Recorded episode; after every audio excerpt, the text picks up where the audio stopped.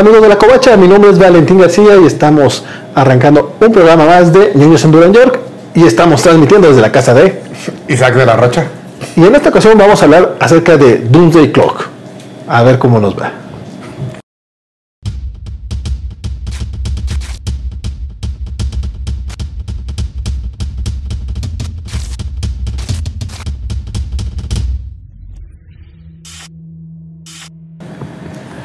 Bueno, pues como les comentamos, en esta ocasión vamos a hablar de Doomsday Clock, el mega evento, ah, no sabré cómo definirlo a estas alturas, que responde a la pregunta de qué pasaría si Watchmen y Crisis en las Tierras Infinitas fueran el mismo cómic. pues eso hace básicamente. Eh, hay un número que se llama Crisis. Este, bueno, Doomsday Clock eh, fue una miniserie que se publicó a lo largo de dos años. Poquito, poquito más, poquito menos. Bueno, sí. Este, escrita por Geoff Jones y dibujada por Gary Frank. Este, Doomsday Clock es, es una de las criaturas más extrañas en lo que a cómics se refiere, porque es a la vez el nuevo evento de DC diseñado para arreglar toda la continuidad y una secuela a Watchmen y un final a la, saga de Rebirth que ya había sido medio dejada de lado. No, la de los nuevos 52, ¿no? No, más bien Rebirth, porque, bueno, no, pues sí, desde los nuevos 52. O sea... ah, me estoy riendo porque la verdad es que es muy divertido tratar de definir lo que es Doomsday Clock. Sí, sí, sí, es un animal extraño. Digo, dejando de lado que es un fanfiction que Jeff Jones como que le tenía muchas ganas al parecer o algo por el estilo. Porque sí, en efecto, como bien mencionas, y yo creo que la síntesis más básica es este Watchmen conoce el universo DC. Pero para llegar a todo eso, pues hay que hablar de qué es Watchmen, qué es el universo DC y quién es John Jones. O sea, de hecho, nos va, nos va a dar un poco de tiempo llegar a la parte de la reseña. Eh, por favor, sigan con nosotros, porque a lo mejor lo, comentabas tú, Isaac, antes de grabar. A lo mejor es más interesante el contexto y hablar de, de, cómo se hizo este cómic, cómo llegamos a él, de qué es Doomsday Clock, que en sí el cómic. Sí, sí, creo que hay más ahí de dónde, de dónde rascarle. Remontándonos a los años aquellos de mil, 1985. A los locos 80. los locados 80 cuando ocurren dos, tal vez dos de los momentos más importantes en la historia del cómic norteamericano, que es la publicación de Watchmen y la publicación de Crisis en las Tierras Infinitas. Watchmen le hizo creer al Watchmen una obra maestra, en mi opinión. O sea, un gran, gran cómic. No es de mis cómics favoritos, más cosa personal que, calidad del cómic, pero es una obra maestra, un cómicsazo. lo que pasa es que Watchmen llegó a redefinir muchas muchas cosas y a plantear otras tantas de lo que se podía hacer con el medio comiquero, así como ya antes muchos autores lo habían hecho a través del tiempo. Pues Alan Moore dijo, mira, también podemos jugar con los metatextos, también podemos hacer una crítica objetiva a los superhéroes, también podemos tener este tipo de personajes que no son necesariamente héroes, pero habrá gente que los va a, los va a vitorear. sí, eh, eh, surge sí, o sea, en, el momento surge como una crítica, sátira del género superheroico, una completa deconstrucción del concepto del superhéroe, al mismo tiempo que es un intento de elevar el cómic como a otro nivel, al nivel. Eh, sí me molesta cuando dicen que es como el cómic que, que, hizo como serio el cómic, porque bueno, ya, ya vivía Will Eisner, entonces sí está como un, poco irrespetuoso para los que venían antes, pero sí ciertamente el eh, Watchmen sí le ayuda al siguiente brinco, o sea, la manera en que está contado, el, tipo de temas políticos, sociales que maneja, psicológicos, cómo, se mete en la mente de sus personajes. Sí, realmente es un cómic superior, o sea, es una obra maestra que sale el 85 y aparte sale como parte con la etiqueta de cómic de superhéroe, con la etiqueta de cómic DC. Siempre he creído que es una deconstrucción del género de superhéroes a tal grado de que ya no funciona como cómic de superhéroes, ya es más mm. bien un noir. que un cómic de superhéroes, pero sí trae esa etiqueta. Al final, muchos dicen el mejor cómic superhéroe de todos los tiempos. Entonces sí, sí o sea, más que no solo todo al medio de superhéroes, sino al género, al medio de los cómics, perdón, sino al género de superhéroes, sí como que lo agarra y lo trata también de, de llevar a otro nivel. Eso es Watchmen. Sí, eso es Watchmen. Y a partir de ahí, muchos autores, este, algunos que lo han entendido, otros que no lo han entendido, han tratado de, seguir sus pasos, ya sea de forma espiritual o como en este caso, pues, tratar de agarrarse de, la fama y, evidenciarnos cómo realmente no entendieron el cómic, más que en la parte estética. De hecho, eh, creo que es algo muy similar a lo que pasa con la película de Watchmen, que, que sí podrá tener este, viñetas calcadas, pero no tiene la esencia y se salta como los pequeños detallitos más importantes que hacen a Watchmen la obra que es. Eh, eso pasa en la película. Parece que Jeff Jones solo vio la película. Yo sé que no es así, yo sé que Jeff Jones sí le gustan los cómics y sabe, y digo, no, no es que estén, no, es que haya estado en, esa posición en DC solamente por su cara bonita, que es muy bonita. Ah, no, digo, este, eh, pero, pero sí de repente pareciera que, que, que, que Watchmen como que de llegaremos a parte de lo que quería hacer Alan Moore, pero no lo entendió. Sí, este, más adelante mencionamos, pero sí creo que Geoff Jones me parece una elección, diremos de momento curiosa para hacer la secuela Guacho. Me parece que como autor, como el tipo de creador que es, me parece una elección muy, muy peculiar. Y, no, no, no, vamos a meternos en el en los rollos de que cómo le puede molestar a Moore lo que hacen con ah, sus personajes. Alan es difícil encontrar algo que no le moleste a Moore. Le, le gusta la pequeña Lulu. Pero, o sea, sin dejarnos en eso, sí, de repente como que Jones, como, como, dijiste, es curioso cómo, cómo lo hace. Sí, entonces en el 85 ocurre otra cosa, el que es la publicación de la crisis en las tierras infinitas que es el primer intento de DC de como que simplificar su continuidad.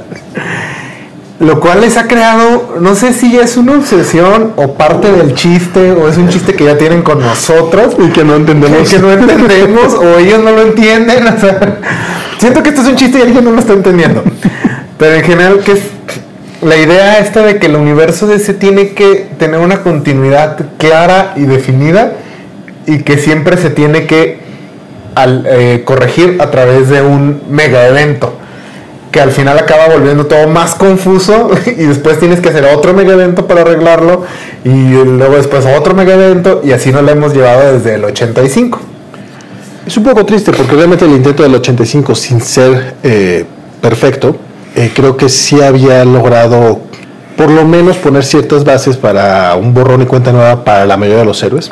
De hecho, si quiere echarse el, programa que, en el que hablamos sobre crisis el año eh, en 2019 en, la Covacha en vivo, ahí explicamos un poquito más de qué trata todo esto, porque simplemente hablar de las crisis de DC ya es, sí requiere un par de horas y, mucho amor, mucho amor a DC Comics.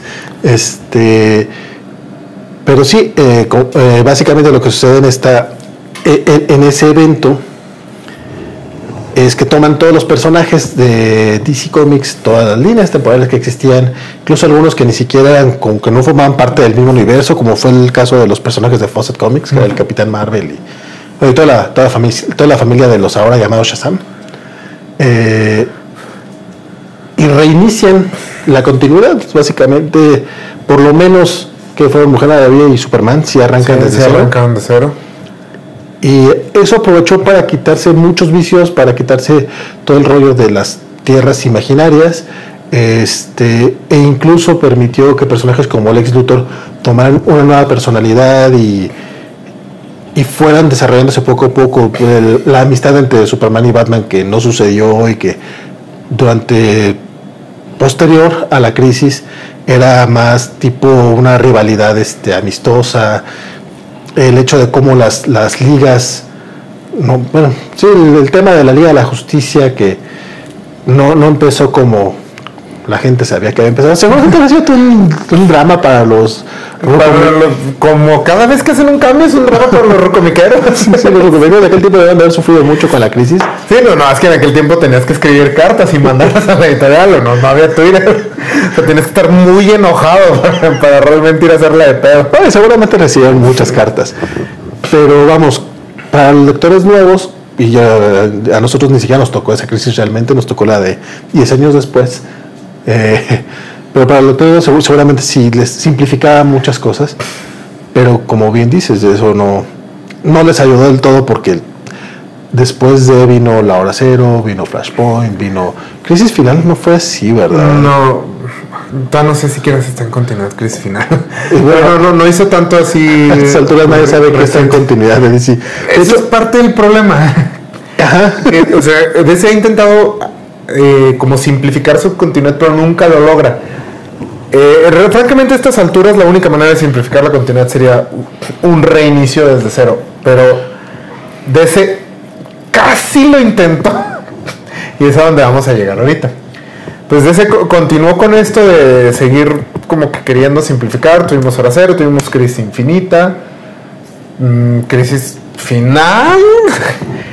y entonces llegamos a Flashpoint en el 2011, Escrito por Geoff Jones. escrito por Geoff Jones.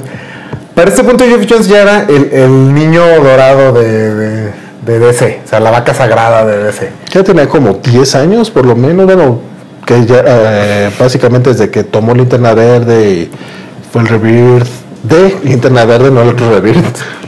Por, por eso, no, por eso nadie quiere a los niños. Este, hasta le permitieron traer a Barry Allen de regreso y cosas por el estilo, ¿no? Entonces, aquí viene lo, importante y lo que más tiene que ver con el asunto de Don Sinclair. En 2011, DC arbitrariamente dice, Jeff Jones, tu pequeña historia de Flash que estabas contando, pues ahora va a ser un mega evento y vamos a reiniciar toda la continuidad. Escritores tienen dos meses para terminar sus títulos, háganle como puedan. Entonces lanzan el evento Nuevo 52. Bueno, evento, evento- línea editorial, la línea editorial Nuevo 52, donde el, todo el universo ese reinicia desde cero, todo, Pero no. desde cero. O sea, todo lo que no estaba vendiendo muchísimo reinicia desde cero.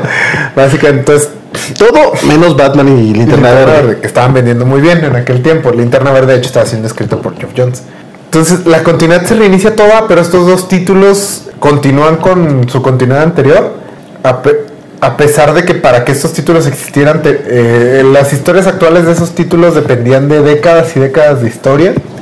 Pero todos los demás títulos te decían que, los superhéroes solo tenían 5 años de estar existiendo. Es que también ese fue otro tema medio extraño en la decisión editorial. Empezó desde cero, pero nosotros llegamos cinco años después de ese cero, de ese año cero, menos que fue Action Comics y la Liga de la Justicia, creo, ¿no? Sí, Action Comics y Liga de la Justicia empiezan en el año 1, digamos, y todo lo demás empieza en el año 5. Porque eso lo hace más simple, evidentemente. para traer nuevos lectores. Entonces fue, eh, mm, si buscan ahorita, este, como recuentos de lo que pasó, pues, son historias de terror de todo, de parte de escritores y todo. Eh, George Pérez cuenta una de las más, él sí, siendo la leyenda que es George Pérez, él le valía lo que se pensara de él, yo creo, porque él sí salió y dijo lo que pasó. Y decía, nadie sabe qué pasa. Nadie me puede decir cuál es la continuidad de Superman, nadie me puede decir cuál es la continuidad de mi título que estoy escribiendo. Y es muy triste porque eh, estaba just- eh, justamente eh, George Pérez estaba a cargo de, de Superman. Estuvo que seis números. Sí. Y creo que era el único que le estaba poniendo atención a, a, lo- a los demás, a las demás cosas que estaban pasando porque él estaba, él tenía el título de Superman que estaba sucediendo cinco años después del Action Comics de Grant Morrison. Entonces, George Pérez sí estaba poniendo detallitos relacionados con el de Grant Morrison, aunque al- a los demás les valía queso, hasta que se cansó. O sea, logró hacer cinco numeritos, seis, que aparte a mí me gustaron mucho porque parece que tenía- sí tenía una idea de dónde quería llevar a Superman. Era alguien que sí entendía el personaje y... eh, Sí, y me les pasó a muchos. Este, Ron Mars también por esa fecha estaba en un título y también saltó del barco Ya no recuerdo quién es más, pero hubo muchos casos de. O sea, que nadie sabía que. La, y las series se contradecían entre sí. Eh, pero en todas aparecía Pandora. Ah, en todos los números unos aparecía esta figura misteriosa que era Pandora, que iba a tener que ver con el gran mega evento al que estaba construyendo el nuevo 52, porque era toda una sola trama. Que nadie conocía, pero era una sola trama. Sí, fue, estuvo increíblemente improvisado. en este relanzamiento, Jeff Jones ya tenía como un, mucho peso dentro de la editorial. Es difícil saber, si no trabajas en DC, que no hacemos eso, quién era el que tuvo el voto final de lo que pasó en el nuevo 52. Porque había, pues, estaba Dan Geoff Jones y Jim Lee, que eran como las tres figuras importantes ahí. Pero lo que hace el nuevo 52 es que elimina todo el aspecto del legado de los superhéroes. O sea, ya no existía la Sociedad de la Justicia, y existían los jóvenes titanes, pero ya no había. Antes del nuevo 52 teníamos ya varias generaciones de héroes. Y era todo este tema que se manejaba de que había un legado de heroísmo de, que se remontaba hasta la Segunda Guerra Mundial y así. Todo eso desaparece en el nuevo 52 y ya la Liga de Justicia es la primera generación de héroes que salió hace 5 años y ahorita tenemos a los jóvenes titanes que no son sus herederos necesariamente, solo eran como eran jóvenes. Chavitos, chavitos con superhéroes, con superpoderes que ya andaban haciendo cosas. Y entonces desaparece todo este aspecto que yo creo que sí era muy importante como dentro de DC. Y el universo también se vuelve como un poco más oscuro, como que sin... Como que con mucha influencia noventera, jalan mucho del, del tema noventero, entonces el universo en general se vuelve como más oscuro ya nadie trae el calzón de fuera, así el, Ah, sí, es, el calzón de fuera, todos traen cuello en B. Tienen que tener armaduras porque tienen que ser más rudos. Entonces tienen que tener armaduras. Por lo menos no hubo tantos picos. Ah, cierto. Yo creo que a Jim Lee le dijeron ya. porque él diseñó creo 50 trajes, una cosa, 52 de seguro fue. Para mantenerse en tema. Entonces, de hecho, eso de 52 ya lo dejaron de un lado bien feo. Sí, sí, que también estuvo increíblemente improvisado lo de 52. ¿Por qué 52? Es nuestro número, es el número de ese. 52 semanas. Nuestro cómic se llama 52. Tenemos 52 tierras. Es el nuevo 52. Ajá, y luego. ¿Por qué no? El, la calidad específica de cada título pues es debatible, hubo cosas buenas, hubo muchas cosas malas porque 50, una línea de 52 números es muchísimo, especialmente cuando la cuando no la planeas. y acabas con Flyfield como haciéndote como tres títulos. Es que aparte de eso, tenían que ser 52 títulos mensuales a fuerza. y de hecho si cancelaban uno metían otro. Pero también porque sí, o sea, nomás. Sí, sí. Entonces, ese relanzamiento sí fue como un parteaguas muy fuerte para DC. yo creo que desde la crisis en las Tierras Infinitas no se veía un, cambio así de fuerte en la continuidad. Porque sí hubo personajes que sí empezaron de cero. Aunque sí, bueno, nuevamente es confuso. ¿Qué tan de cero es de cero? Empezaron de cero cinco años después. Cinco años después. Entonces, eh, bueno, DC continúa con esta que parte de lo. Perdón, antes, de que DC continúe con esta. parte de lo mm, eh, sangrón del asunto era, ok, va. Son, son personajes que tienen 5 años en activo. Pero en esos 5 años, aparentemente debe haber sucedido la muerte de Superman, debe haber, eh, debió de haber estado la destrucción de Ciudad Costera, porque en efecto Hal Jordan tuvo que haber sido Parallax y haber tenido que haber hecho la hora cero, la noche final, porque si no no existía Kyle Reiner, este, la muerte de Jason Todd. De hecho, Batman tuvo que haber pasado como por cuatro Robins en cinco años, porque en el primer, en el Batman 1 con The Snyder y Capulo, ahí están los cuatro Robins, están Tim, está Damian, está Dick y está Jason. Y aparte, uno está, creo que Tim ya estaba ya había sido adoptado, o sea, le, hablan que es su hijo adoptivo. Eh, de ese tipo de cosas de, ok, creo que todavía en esos primeros meses del nuevo 52 eh, estábamos, había un comercial que sacó DC muy bueno, que era de un, chavo ñoño que llegaba a la casa de, alguien desconocido y, que, le está diciendo, no, es que ahora ahora Superman está chavito, ok, y ahora es esto, y, y le empieza a, todo, le empieza a mencionar varios de los cambios que, que, vienen. Y es como, no sé qué es lo que está pasando, pero estoy emocionado. Y creo que sí habíamos muchos así, como, a lo mejor no emocionados, pero sí con el rollo de, ok, ¿Qué, qué- vamos qué va a a pasar? vamos. Sí, está ¿qué, bien. qué va a pasar? Eh, spoiler alert, de eso fue hace casi nueve años, diez años, y siguen sin pasar nada. Sí, o sea, claramente DC, o sea, bueno, las mm, cabezas de DC no supieron qué hacer. O sea, dijeron, está, está chingón esta idea. Y la verdad sí fue, o sea, sí crearon expectativas, sí crearon momentos, sí atrajeron gente. Ya no supieron qué hacer ya. O sea, dijeron, no, pues dale para allá. Ah, caray. De hecho, en ese, en ese punto, y corrígeme si estoy mal, en ese punto había 52 tierras. Sí. Nada más, solo 52 alt- eh, realidades alternativas. Algunas tan random como la de eh, Batman Lluvia Roja, en la que Mm. Batman era vampiro.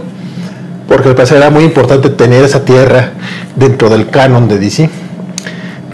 A los 3, 4 años. ¿en qué evento fue que decían que hay un multiverso otra vez y les vale que eso? ¿En Convergence? el- ¿En qué? ¿En Convergence? Que de repente dicen todas Ah, las se me, olvidó, se me olvidó Convergence. a todo el mundo se le olvida. Porque también no fue como un evento, fue como. Ese no fue el que sacaron en lo que se mudaban de ciudad las oficinas de DC, que salió en la misma fecha que DC se mudó de ciudad, entonces creo que lo sacaron nomás para distraernos. Sí, algo así. Sí, sí. Se cambiaron de, de Nueva York a California. Y sí, sí, sí fue en, ese, en esas fechas. Pero básicamente fue un rollo así de que todo estaba en continuidad nuevamente, pero no te explicaban por qué. Y estamos hablando que eso fue, que hace, ¿qué? ¿Tres, cuatro años? Todavía estaba vivo Stan Lee. O sea, para Convergence sí. porque Stan, Stan Lee les mandó felicitaciones por, los, por la mudanza o algo así por el estilo. Fue, no, debe haber sido como en 2015. Estamos hablando de hace cinco años. Sí, 2015. En ese momento ya te estaban hablando de que todo estaba en continuidad. Ahorita todavía lo están tratando de resolver. Pero, ok, sigamos. Ok, DC hace esto eh, y en general causó una reacción un poco negativa en los fans este tema de que se volvieron como más oscuros, que los cómics se volvieron, pues sí, empezaron a, por ejemplo, Superman, este, ahora sus dos papás habían fallecido, entonces era un, como un Superman un poco más chavito y enojado y no era como que este símbolo así tan, no era el Superman icónico que conocíamos. Sí, en continuidad de eso, ¿verdad? Eh, después de Doomsday Clock, no, pero hasta antes de Doomsday Clock, sí. Bueno, sí, pero lo que pasa es que en Doom Clock sí tiene esa, ese momento. Sí, sí viene ese momento. Este, spoiler para Don Ciclo.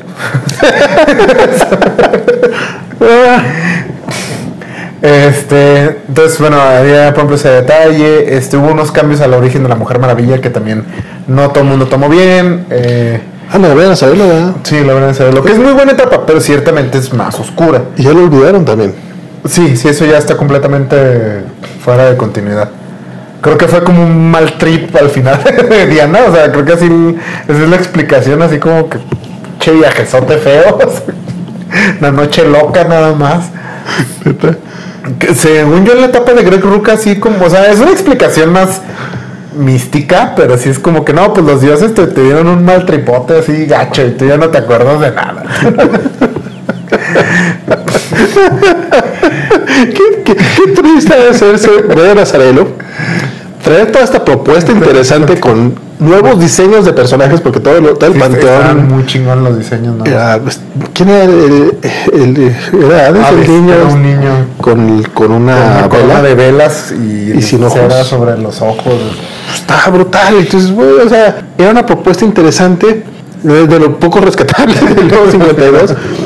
y es como, sí, mira. Realmente, de hecho, yo creo que fue lo mismo que le pasó a la mujer maravilla, le pasó a la gente, a, la- a las cabezas de DC. Estábamos en un mal trip cuando, cuando dijimos que sí, bueno, No sé qué pasó, 2012 fue raro. no sé por qué lo aprobamos, esto no tiene sentido. Lo, lo que dijo Stephen King cuando le preguntaron sobre It, que dijo, consumía mucha cocaína en esos tiempos. que hagan en los 80. Creo que algo así dijo Dan es que la. Llega a la, a la oficina de Jim Lee. ¿Cómo voy a hacer esto? ¿Qué? Sí, sí, sí, está bien. En general, mucha gente no le gustó. eh, mm, el- bueno, hay- había títulos de los 52 que me gustan mucho, pero sí como maniobra editorial creo que estuvo errada. muchos de estos títulos se podían hacer sin necesidad de hacer el, el reinicio y así. Para eso existen los Elseworlds. Sí.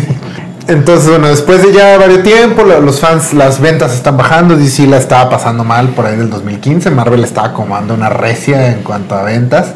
Y ni siquiera tenían buenos títulos, pero. No, aparte, Marvel hizo el nuevo 52 con el Marvel Now. O sea, básicamente les robó la estrategia, pero la hizo bien. Entonces le estaba cobrando una chinga.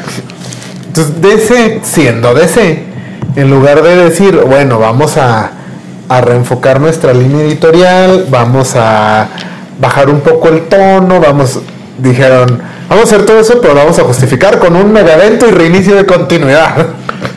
Que es básicamente Rebirth Sí, más ahí- Doomsday Clock. Sí, ahí llegamos ya por fin, después de como 20 minutos, a lo que es eh, Rebirth y Doomsday Clock. Este, DC lanza el, se llama evento DC Rebirth, que es, es un one shot. Este, bueno, es una iniciativa editorial que inicia con un one shot, que es básicamente un comercial de series, eh, escrito por Geoff Jones, donde regresa a Wally West, que Wally West había sido básicamente borrado de la continuidad en el reinicio del nuevo 52. No fue el único, pero. Pero fue uno de los más fuertes, así que. Que sí, como que a todos nos sorprendió mucho que de plano dijeran, ah, este, este ha sido Flash 25 años, que son 25 años. Nadie lo recuerda, este güey. Entonces, bueno. Eh, regresa a Revir y Geoff Jones, este, Geoff Jones presenta toda esta propuesta de que alguien le ha robado 10 años al universo DC y la ha Es modificado. alguien es Jeff Jones, pero bueno. Alguien soy yo. el plot twist de Doomsday Clock realmente, pero no lo dejaron hacerlo. Entonces, bueno, regresa eh, eh, Wally West y está todo este asunto de que no, se tiene que recuperar la esperanza y se, se ha perdido algo de luz en el universo. Y, y y el gran giro del final de Rebirth es que quien es, quien es el causante de todo esto es el Doctor Manhattan de Watchmen. Tan, tan, tan. Pero eso no lo habían confirmado ahí o sí lo confirmaron ahí. Eh, pues Según yo no lo confirman bien hasta el Doomsday Clock. mm, sale el. En Rebirth sale, según yo, la. El botón. el botón, sale el botón y no me acuerdo si es en, no, sale en Doomsday Clock y sale también en, en el final de Dark Side War. Sale, creo que se alcanza a ver la mano o algo del Doctor Manhattan Ah, sí, que sí. eh, mata a Metron Sí, sí, sí. y en Doomsday Clock. Creo que es en Doomsday Clock donde mata a Pandora. ¿Qué de... Ah, ¿Se acuerdan de Bueno, en algún Pandora? lado mata a Pandora y no estoy seguro, pero la mata. Bueno, alguien se acordó de Pandora, por lo menos. O sea, yo creo que Pandora lo agradecía antes de morir. Gracias.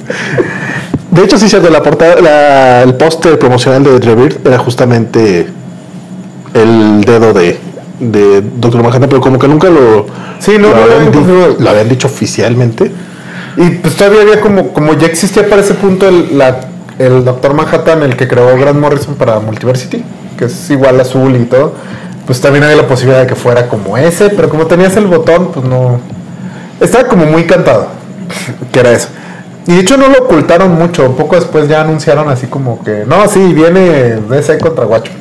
Pues, mira, el, el, el Rebirth, creo que como edito- eh, maniobra editorial fue mucho más exitoso que No 52. No, y aparte tuvo mejores series. Sí, pues, pues principalmente eso. O sea, realmente no importa qué tan interesante sea tu proyecto editorial si no tienes buenos cómics. Es Como, dices, ¿no? Se les ocurrió como, oye, ¿y si pones un buen escritor y un buen dibujante y creas buenas historias? ¿Qué, qué pasará? Entonces lanzaron y lanzaron buenas series. Entonces sí fue como mucho más exitoso, se sentía como mucho más ordenado. Se veía que tenían como ya un plan. Y además sí se anunció mucho este asunto como de todas las series de Rebirth van a algo. O sea, toda esta gran saga que inició en este, en este one shot y va a ir continuando y vamos a ir soltando pistas así en esto y todo va a concluir en Doomsday Clock, que en aquel tiempo, bueno, no nos decían el nombre de la serie, pero sea, para allá iba el asunto. Con, y Geoff Jones era como el, él estaba como supervisando, curando toda la línea. Porque no escribía ni un título para Rebirth, Geoff Jones solo estaba así como para este punto también vale la pena mencionar que Geoff Jones ya era, ya no era solo un escritor, ya era el Chief Creative Officer de DC. Eso lo logró después del nuevo 52, ¿no? Sí, después del nuevo 52. Cuando lanza el nuevo 52 todavía es escritor y durante el nuevo 52 cuando lo ascienden a este puesto raro y poco definido, donde tenía como, su nombre aparecía en todo de DC, pero no sabías exactamente en qué estaba realmente trabajando. ¿Sabes? Cuando salía de viaje, que, que- que mi familia salía de viaje cuando yo era niño, mi papá siempre a uno le daba una bolsa de plástico y decía, tú vas a ser el director general de las basuras o algo así. Es como, nos daba un puesto acá rimbombante para hacer una tontería. Se me hace que ese era el caso con Jeff Jones, como, no sé, este, Sí, sea, que- supervisor universal sí, sí, de cosas sin importancia. No sé, eres gerente de asuntos sin importancia.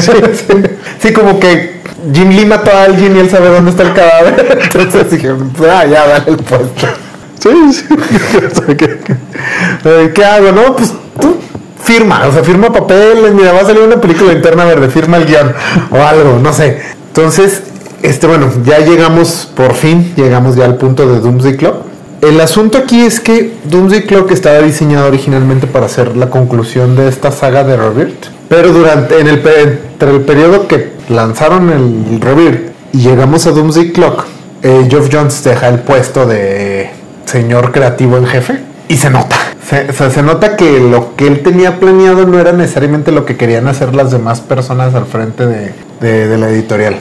De, de entrada, las demás personas querían contratar a Bendis. Sí. Entonces, está muy. Está, está muy extraño aquí el, el asunto con Doomsday Clock. Entonces, sí, este, se siente. O sea, ya cuando hablemos de spoilers, pero se siente como que la línea lo, lo- lo dejó atrás. O sea, todos estos escritores ya estaban contando sus historias.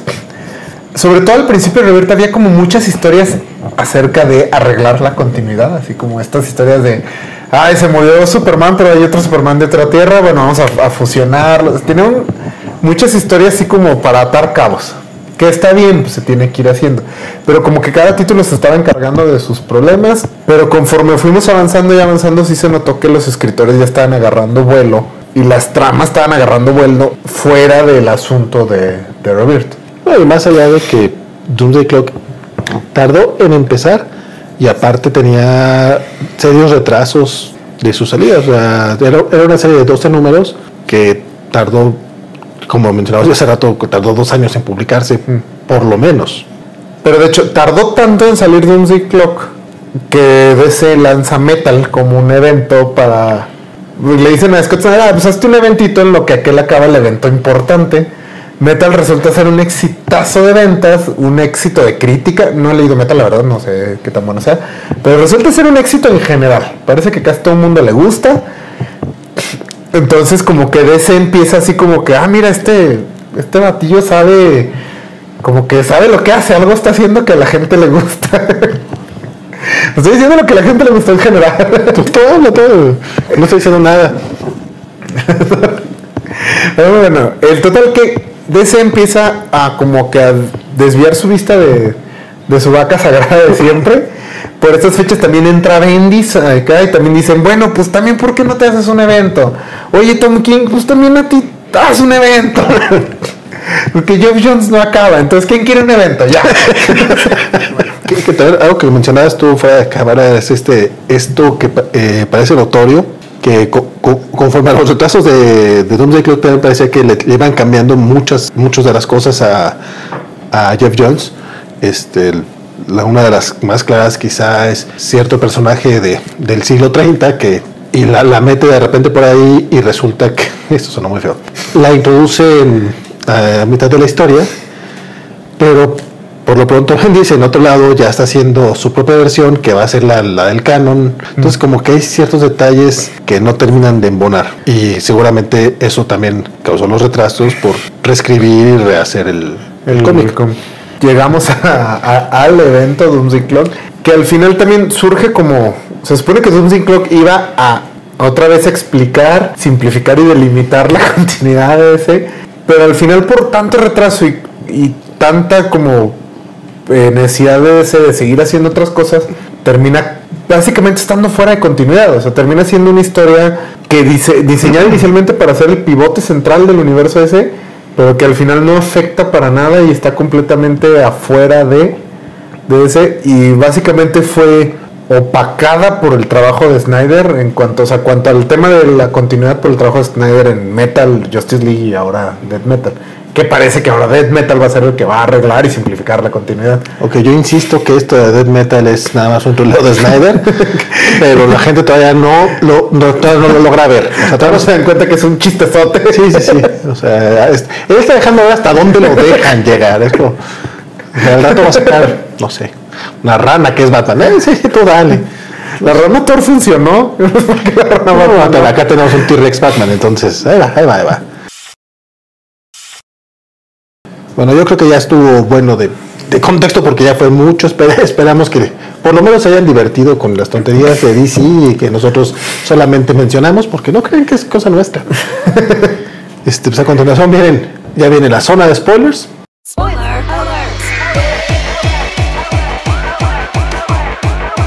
Spoiler alert! El problema de intentar hacer una reseña sin spoilers de Doomsday Clock es que necesitarías que tuviera una trama Doomsday Clock. Entonces, para poderte explicar de qué va sin meternos en detalles, creo que eso no es posible. Entonces, ya vámonos cómo va. Con- con- ok, va. Porque cada número de Doomsday Clock es tan distinto uno del otro, pero no parece que sea de Eddie. O sea, Sí, digo, mencionaba antes que, que Geoff Jones me pareció una elección bastante, bastante rara, por no decir bastante errónea, para dirigir este, este cómic.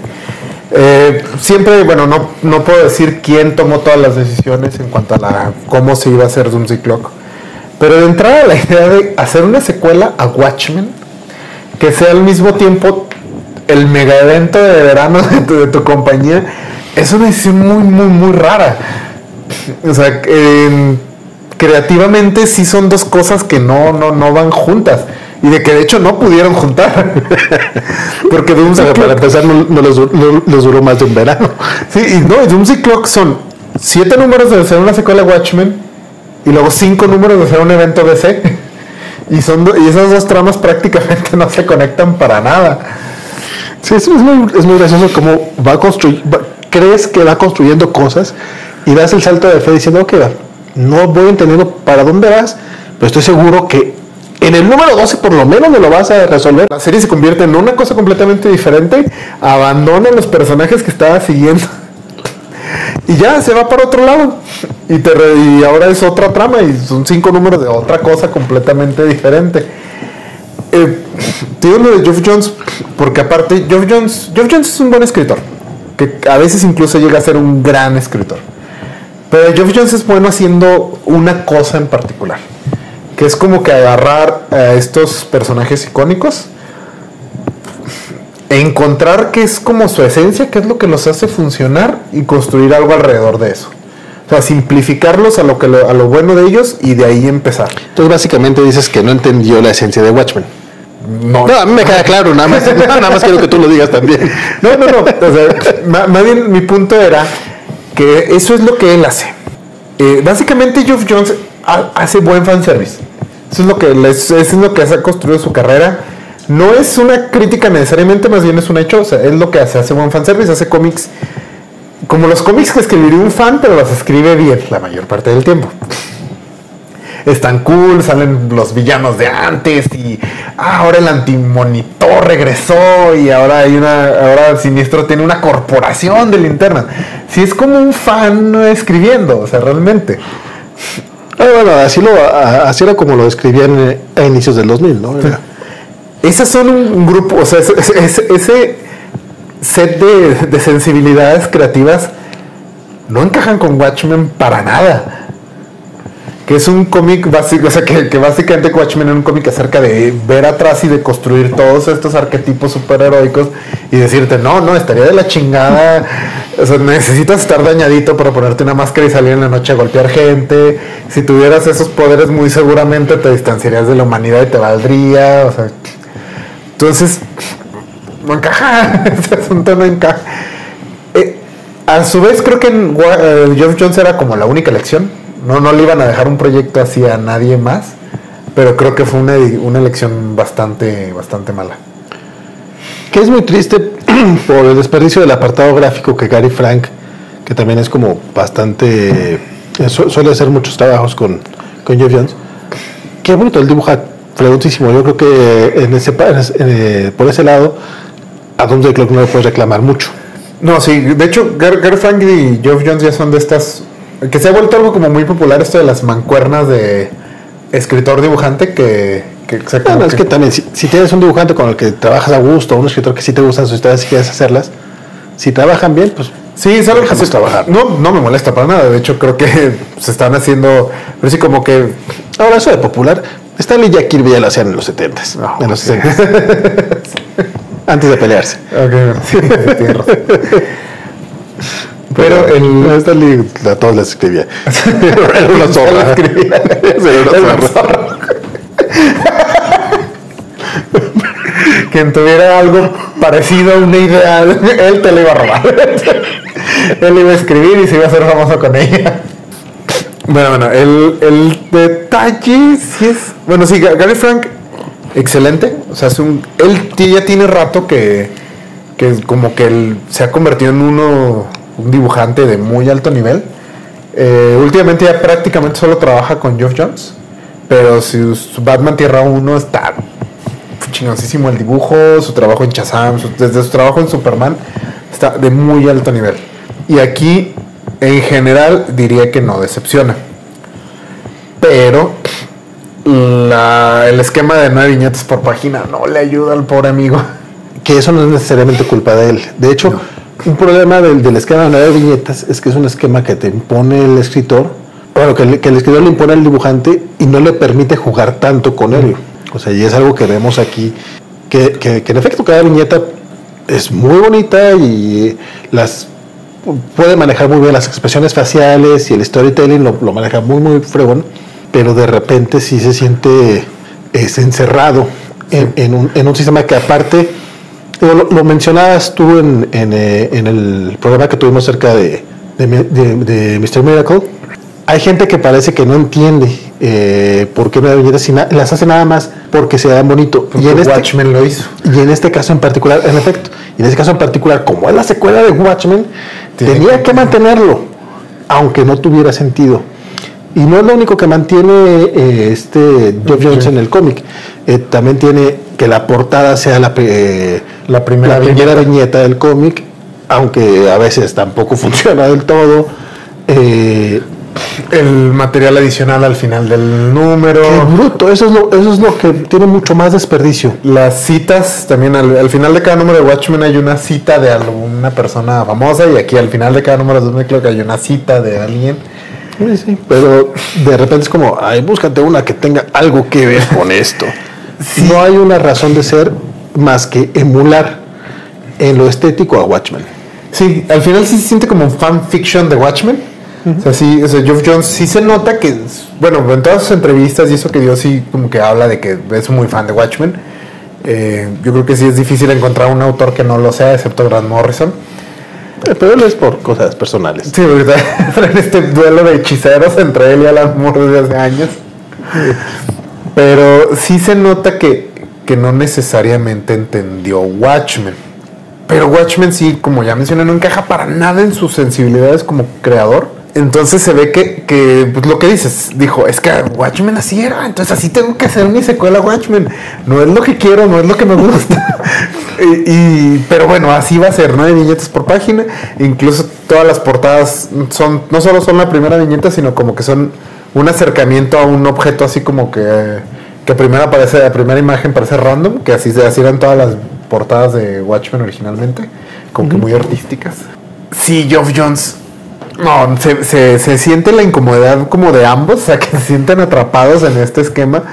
Porque digo, los primeros siete números me costaron, me costaron leerlos. Son, no, son, no son malos porque son dos personas muy talentosas trabajando aquí. Entonces, malo no es la palabra que usaría, Pero sí aburridos. sí, son aburridos y son pesados de leer. De hecho, neta, yo creo que las primeras cuatro o cinco páginas, todas las que son. Es, un- es una revuelta en Gotham City. Puede ser divertida, o bueno, yo sé que una revuelta no es divertida. pues sí, es como, ay, voy a robar, como dice el de. Voy a saquear. como el de Batman luego, así puede ser una revuelta. O sea, yo sé que no va a ser tan divertida como en Batman Lego, pero Pero esas páginas a mí me cuestan tanto.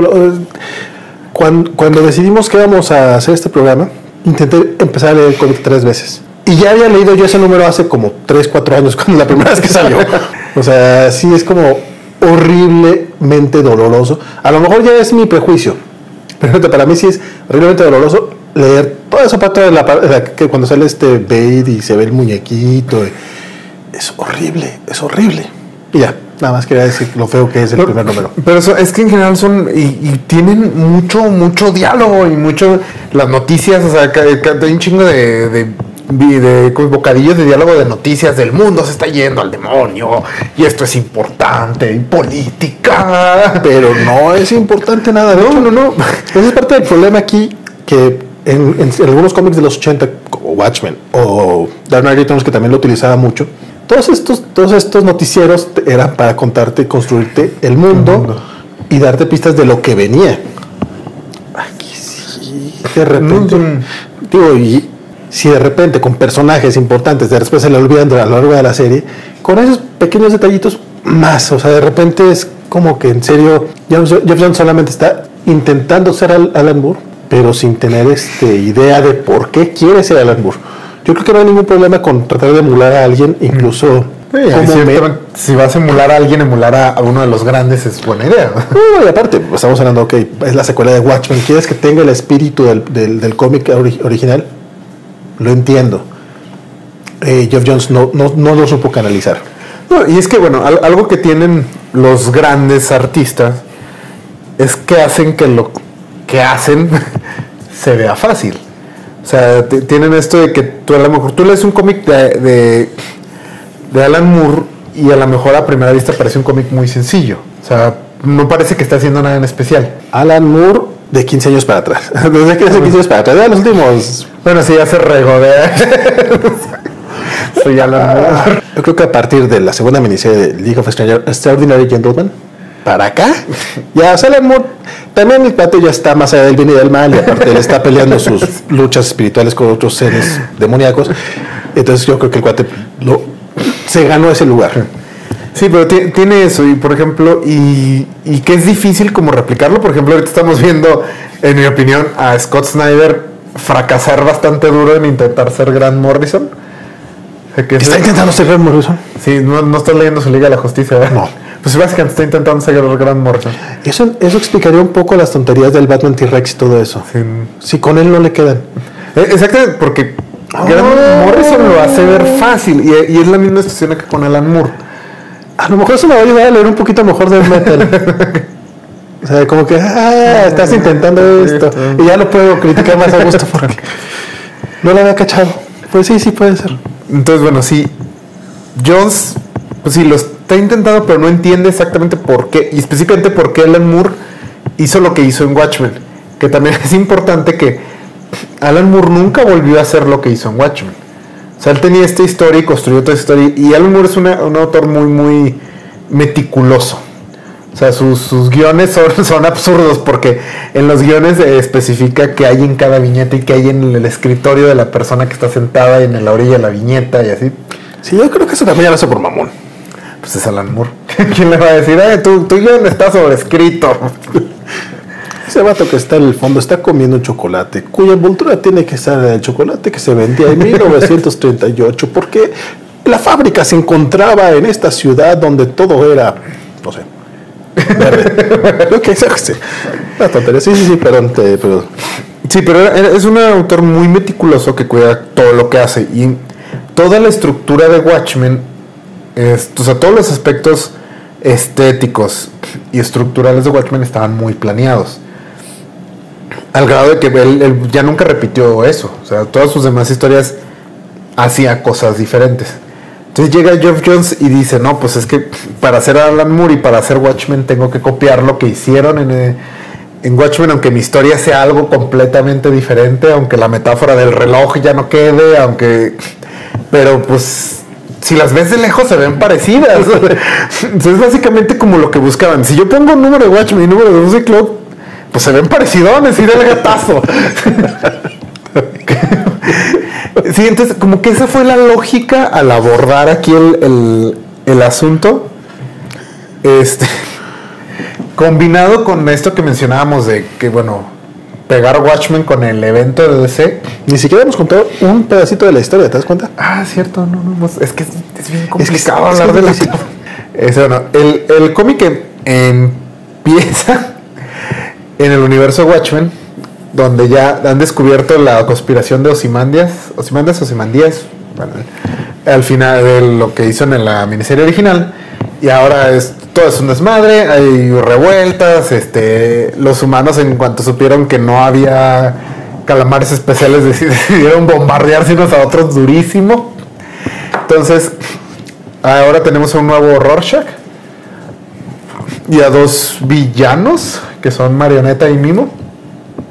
Y ellos junto con Ozymandias van a viajar al universo DC para seguir al Doctor Manhattan que está en el universo DC para pedirle que regrese al universo Watchmen y lo salve. Y cuando van escapando del universo, todos los, todos los países del mundo lanzan sus bombas nucleares y todo se va al demonio. Y luego llegan al universo DC donde tienen que buscar al Doctor Manhattan. Y luego ya estos cuatro personajes se dispersan, se dan un tour por ahí por el universo DC. También reaparece el comediante de Watchmen, al que el Doctor Manhattan por alguna razón salva del momento en el que va cayendo y lo manda al universo DC para que fanservice. De hecho, básicamente lo, lo- lo rescata para que case al mimo y a marioneta por alguna razón. Ah, sí. Pues, yo no vi para qué otra cosa estaba ahí, es lo único que hace. Se me hace que nadie, creo que ni Jeff Jones vio para qué estaba. Porque sí le hace el comentario de que, pero es que no has envejecido ni un día. Entonces, básicamente lo sacó de ahí para llevarlo a esa misión. Pero al menos fue lo que yo entendí. Durante siete números estos personajes corren ahí por el universo.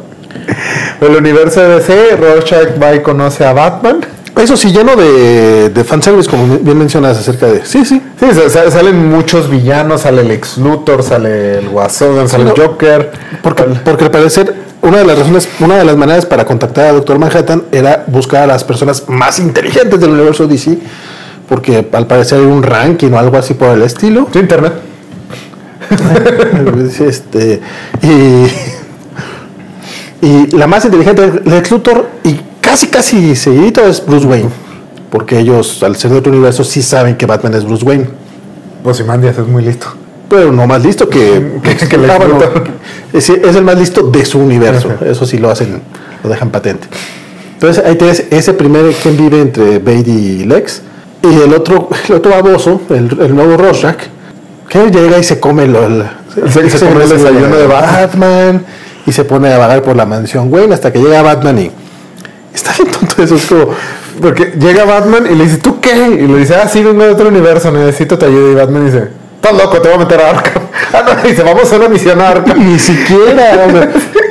este cuate le da el, el diario de- del Rorschach original. Ah, cierto. Batman lo lee completo, que al parecer eso tampoco tiene ningún ninguna consecuencia dentro del cómic, porque en efecto se te olvida, porque lo leyó completo, pero no importó. Porque no le creyó, o sea, es como, ah, este vato está loco. Pero es eso, pero eso- vente, vamos, yo sé dónde está el, Doctor Manhattan. el Doctor Manhattan. Y lo lleva a una celda vacía de Arkham, que por cierto era la, la celda del sombrero loco. ¿Por qué? Because reasons. Fanservice. Y Rorschach que está en la celda del sombrero loco. Que siempre quisiste ver. Es que tampoco es un fanservice muy bueno que digamos ese en particular. No, pero pero sí es como, ok. Y ahí lo encierra que por un, como pero- tres días. no pasa más tiempo. Porque sí tiene, bueno, tan, tan- la verdad para este- estos números ya me estaban costando muchísimo leerlos. Tanto que para mí lo más entretenido de esta parte fue preguntarme, Batman tiene la autoridad de llegar y encerrar gente en Arkham así random y nadie dice nada. O sea, nadie llegó y dijo, ay, güey, un güey ahí en la celda, qué pedo. Batman, ah, ok, no, está bien. Yo creo que sí sería así, o sea, vamos. Se la va a de, todos a Batman. Tú dile a Batman que no. no, está bien, ya. Porque tampoco- Denle de comer. Denle una playera y denle de comer. Porque tampoco se ve como que tenga mucha autoridad Batman en eso, sino que nada más llegó y lo hizo. Sí. Porque, si, porque hacen esa mención de que en ese, en ese preciso momento se había escapado este el sombrero y es como, ah, de esas de que van y vienen. Sí, pero o sea, nadie dijo así como, oye, hay una persona encerrada aquí. Pues sácala, güey. ¿Y ahora dónde vamos a meter el sombrero? Porque al parecer, porque al parecer cada quien tiene una celda. Vamos a esperar a que se escape dos caras y luego lo metemos ahí. Y así te la vas. No, más bien nadie, o sea, nadie decía, oye, no es un inocente o algo. No, a mí. Si nadie, o sea, si nadie pregunta por él, hay que se quede. Ese está muy aburrido leyendo estos puntos. Entonces, este, bueno, es, es la historia y luego, bueno, eh, va, va con Lex Luthor, lo persigue el comediante, Marioneta y Mimo conocen al Joker porque, pues, temática de payaso. De hecho, sí, también está bien random porque nomás llegan a un bar que resulta que era un bar que, que, el al parecer el Joker tiene, es dueño de varios bares. Pero sí, ¿verdad? Como una mente criminal, supongo Pues sí, que es tendría bares. crimen organizado. El sueño de cualquier hombre. Aunque el Joker no es como de crimen organizado, está bien tonto eso, pero bueno. Y el Joker tenía una, una cita con otros villanos, entonces se los lleva por un túnel y se topan con, con unos secuaces del, del Mr. Mr. Freeze. Es como, no, pues que aquí tenía que estar Mr. Freeze, pero dicen, ah, pues vénganse con nosotros, ¿no? Y eso, esos me da mucha risa, la neta. Pero Sí, porque y la parte están como que bien nerviosos porque dicen es que, el- que nos unimos a él, el, el Joker los tatúa. Se ahora son parte de mi banda y les pone un tatuaje. Le Mr. Freeze se va a enojar por los tatuajes. No, pero uno dice, yo creo que sí, porque esto que traemos este, hace mucho calor, muy caluroso. Yo sí me cambiaría. No, y, y es- Y terminan llegando a esta junta de villanos, donde están los bativillanos y los villanos de, de Flash. Creo que nada más son los únicos que están ahí, pero están haciendo todo un despapalle. Ah, porque están sale el tema de Kandak. Que, es que son un chorro de temas. Sí, bueno, aquí, aquí el asunto. Durante esta parte de la miniserie, tú estás siguiendo a los personajes de Watchmen que llegan al universo DC. Y en el fondo, en la- todas estas de televisión y todo, te van eh, introduciendo varias tramas. La principal es toda la teoría de los super, del proyecto Superman, algo así se llama. La teoría de los Superman. Sí, la teoría de los, super de los superhombres. Este, de que al parecer el gobierno de Estados Unidos ha estado creando a los superhéroes, que, que, que, de- que creíamos que se creaban por accidente, en realidad los ha estado creando el gobierno como parte de una carrera armamentista. Entonces todos los demás países dijeron, ah, chinga. Entonces empezaron también a crear superhéroes o a reclutar superhéroes, bueno, superhumanos. Todo eso sería interesante si lo exploraran. Sí, de hecho sí causa este efecto de que dices acá atrás que Black Adam básicamente acaba de está construyendo una nación de superhumanos porque él le ofrece asilo a todos los superhumanos que están siendo porque como que los gobiernos, entiendo que los gobiernos están como que registrando, o sea, obligando a todos los superhéroes a trabajar para ellos o Es como una cracoa, pues. ándale, y Porque les da entonces, santuario así. Son bienvenidos aquí en Kandak. entonces dices, ok, ok, ok, a ver, espérate, pues, ah, bueno, ¿por qué estoy siguiendo a este señor si Black Adam básicamente está haciendo un magneto en el universo DC? Y luego... Y eso suena más interesante. Sí, suena mucho, mucho más interesante. Eh, algo hizo Batman que causó que la gente de Ciudad Gótica le perdiera la fe al grado de que ya están haciendo revueltas así para, para que ya no haya más Batman. Nunca dicen que verdad. No, nunca dicen que. Pero nada más el hecho de que es un vigilante, bueno, que es un superhéroe, porque eso sí dicen Sí, que que encierra personas random en manicomios así, sin juicio ni nada, pero bueno. no tendría un poco de revuelta, pero Sí. nada más para saquear cosas realmente. Pero bueno, este, bueno, lo que sí menciona es que cualquier persona que use máscara y salga a hacer cosas de superhéroe, tenga o no poderes, ya lo considera un superhombre, porque pues qué hueva estar eh, viendo a ver quién, quién tiene y quién no tiene poderes. Y si como que es toda esta temática de que la gente del universo se ha perdido la fe en los superhéroes. Pero bueno, todo esto está de fondo. Tú, tú estás viendo a los personajes de Watchmen buscar al Doctor Manhattan durante siete números. En el número siete lo encuentran y le dicen, anda, regresa. es- pinche universo de nuestro mundo es un retrete ahorita. Y dice, "Neh, no voy a regresar, me gusta más este mundo. Este es más simple, ya me voy. Y ahí acaba la trama de Watchmen. Los, estos personajes se quedan en el universo DC. Y el número 8 inicia con Superman. Y ahora Superman es el protagonista de la serie. Y ahora es otra historia donde todas las que eran como las subtramas antes, ahora son las tramas principales. Pero llegan ya, eh, en el número 8 ya llegan en modo clímax prácticamente. O sea, el número 8 es como el, el momento así de no. De hecho, está muy, está, está muy padre el rollo. Por alguna razón, por alguna razón, este personaje Poser, Passer, Phaser, El Firestorm ruso. sí, eh, por alguna razón le está tirando un quien vive justamente a Firestorm. Es como, no sé, son, son, son, son humanas, ¿por qué no? Como, ah, me cae gordo y él, él también es parte del proyecto Metomano. Y entonces se le ocurre al- al- al- a, la, a la parte adolescente de Firestorm, este, pues, pues, ¿por qué no dices el- responderle, verdad? No.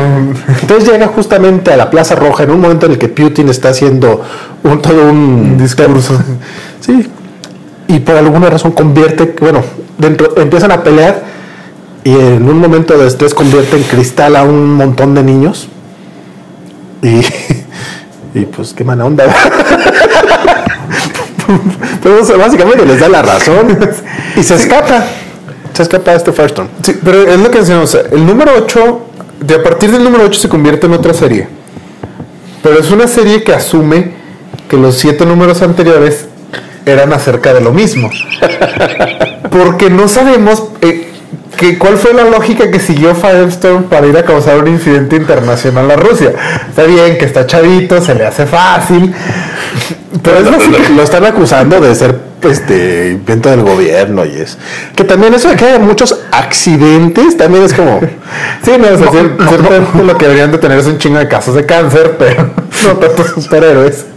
no no no pero aparte es como porque se ven muy se ven muy ingenuos los superhéroes. No no es que yo lo mío fue un accidente yo no son muchos no son muchos accidentes no no, no estás empezando a dudar de tu gobierno. Dónde está Question o alguien haciendo y digo ya que es un evento tan grande parte de lo grave del asunto antes de que continúes tú es que parece que están sucediendo muchas cosas importantes dentro del universo DC que en, un cómic que en teoría está en continuidad, pero que nunca viste a lo largo de, y es parte de lo que tú mencionabas, de que se nota que en algún momento Geoff Jones perdió el control del universo DC, que, que a donde él quería llegar, eh, los cómics nunca llegaron a esa parte, nunca llegaron al momento en el que este Black Adam es el, el magneto de, de Kandak, nunca llegaron al momento en el que Que Ciudad Gótica odia a Batman.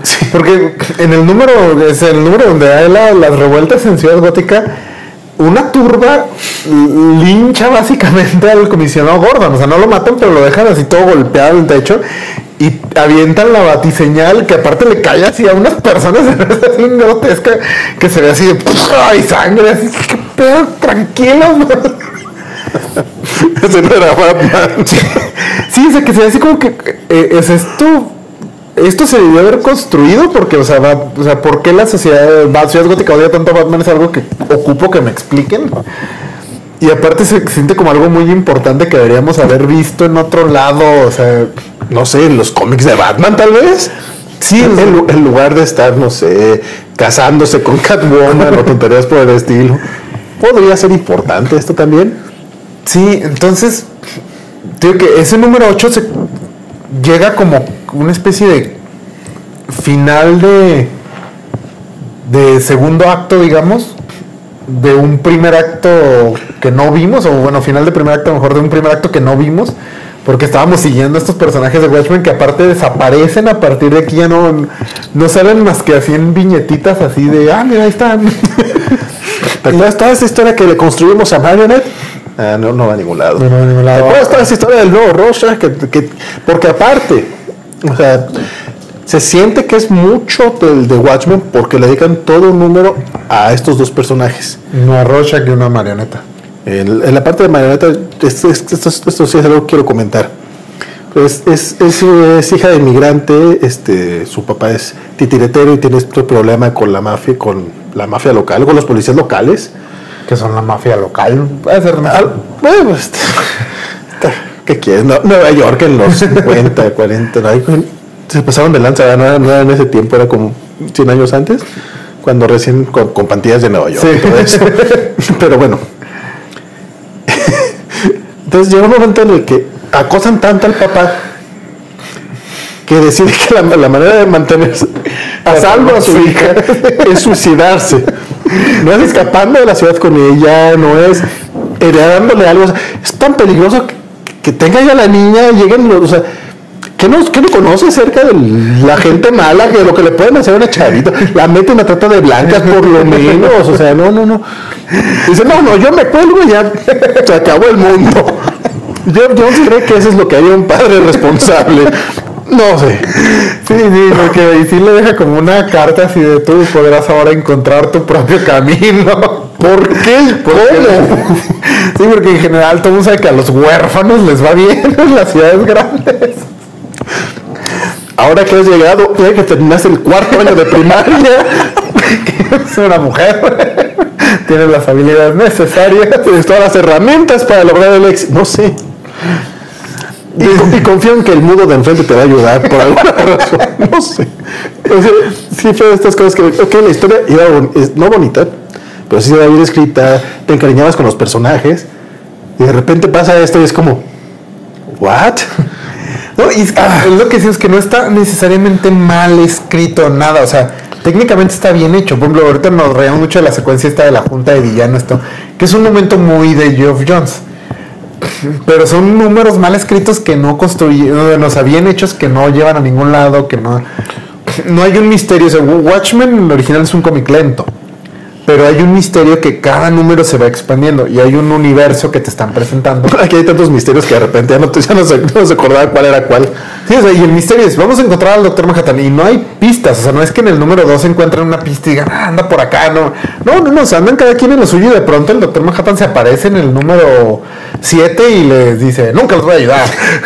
De hecho, literalmente, y corrígeme si me, si me estoy acordando mal, Ozymandias llega a la Junta de los Villanos por casualidad, por otra cosa, porque el Bubastis clon lo está guiando.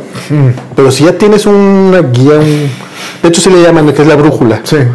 Uno pensaba que era otro tipo de brújula, no es una brújula literal que lo lleva a Doctor Manhattan. Entonces, ¿para qué necesitas a los otros? Ok, va, entiende para qué neces- necesitas a Marioneta porque le recuerde la humanidad, una tontería por el estilo. Le va a recordar su humanidad porque en algún momento Doctor Manhattan le perdonó la vida porque estaba embarazada. Y ahora le dice, no, no, no, es que te, te perdoné la vida no por ti, sino porque tu hijo va a ser muy importante. ¿Qué va a hacer? ¿Cuál de los dos hijos? No, para empezar, te está preguntando por el que, por el que la salvó originalmente. Segundo, resulta que Marioneta está embarazada nuevamente en este cómic y tampoco sabes a dónde van esos dos. Ninguno de los dos hijos sabes qué onda.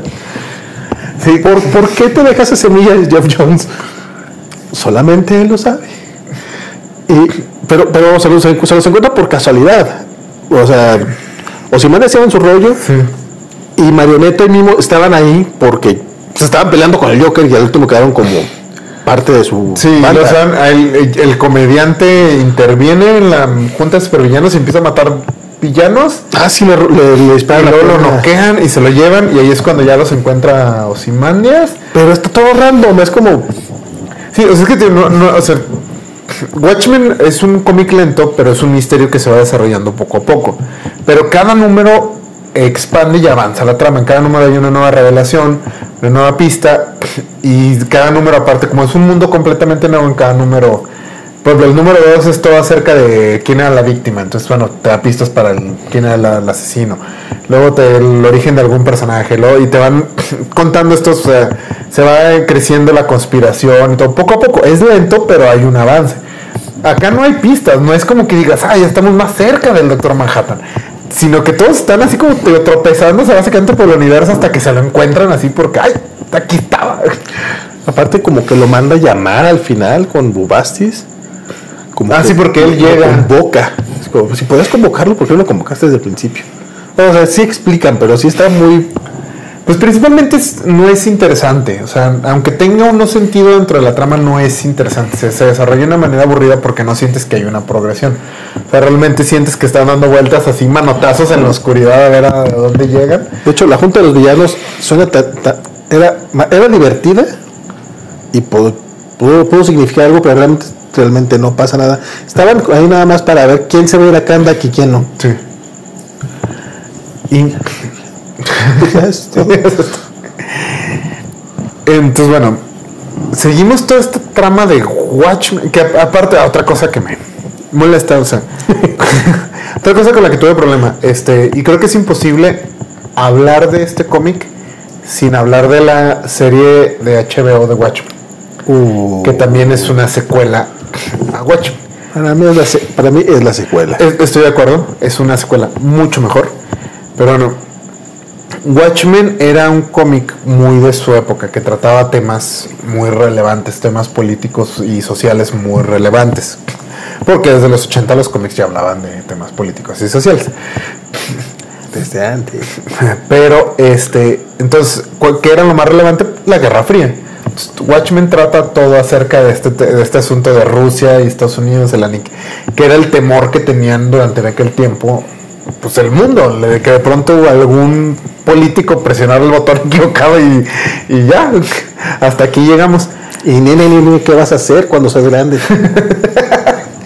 Entonces, lo, Perdón, lo que hace. Jones, lo que hace Jones, en lugar de, de lo que hizo la serie Watchmen, que era explorar un, un tema eh, relevante al actual, que es el toda esta ansiedad acerca de la de, la- de los, de, los derechos de la comunidad negra y el, el- el que demandan cierto reconocimiento por el daño que se hizo. Dice, ah, pues, Tontería, sus derechos. Sí, dice, no, pues mejor este vamos a replicar la Guerra Fría pero con superhéroes. Entonces igual ahora es Rusia y Estados Unidos que quieren destruirse y que... O sea, se copió, en lugar de usar la idea de Watchmen para explorar algo que fuera relevante ahorita, se copió exactamente la misma premisa y dijo, pues ha de ser igual de relevante en estos tiempos, ¿no? Más o menos lo que todos estamos paniqueados. Pero bueno, aún así no, no me parece que sea una mala trama para, para una historia de DC. Pero eh, bueno, aquí lo que comentamos. Siete números de otra cosa y luego ya empieza esa historia y empieza aparte ya arrancada. No sabemos por qué. O sea, Black Adam está haciendo como algo. O sea, y parece que ya tenía rato planeándolo. Firestorm decide provocar un incidente internacional. Nadie confía en los superhéroes. Las Amazonas se quieren llevar a la Mujer Maravilla porque está tan de la chingada y ya todo el mundo perdió la esperanza. Es lo que te dicen? Porque hasta en el comentario, no, ahorita el universo ese está peor que el de Watchmen. No, no, no, no chingues. ¿verdad? Y es como, ¿en serio? Porque, Porque el de Watchmen estaba muy feo. Sí, no, está de la chingada. Y, y además, bueno, tiene este problema de que Watchmen viene, bueno, Doomsday Clock eh, surge como una especie de reacción a lo oscuro que estaba volviéndose DC. Pero la línea de Rebirth ya era una reacción a lo oscuro que estaba volviéndose. Entonces, este cómic nos está diciendo que el universo de DC está de la chingada y que nadie confía en los superhéroes. Pero los cómics de Rebirth están bastante ligeros y alegres y Superman es un símbolo de esperanza. Y... En comparación al nuevo 52. Sí, bueno, sí, sí, sí. Porque Death Metal. Eh, sí, pero es que también los de Death Metal. Sí, pero de Death Metal es, es muy oscuro porque todo, todo tiene la estética de la portada de un álbum de metal. Pero es básicamente un episodio de los super amigos. Nada más con un poquito más de sangre y así. O sea, es completamente absurdo y ridículo. No es un cómic serio y oscuro. Avísale a los fans de Batman. No, no, no. Death Metal es un cómic de la es un episodio de los super amigos para adultos. Este, entonces sí se siente como raro eso también. Se me hace como muy extraño. Sobre todo porque seguramente el plan original de Jeff Jones, este cómic tenía que haber salido en teoría como un año, dos años después del inicio de Rebirth. El plan original era que Rebirth fuera a esa decadencia.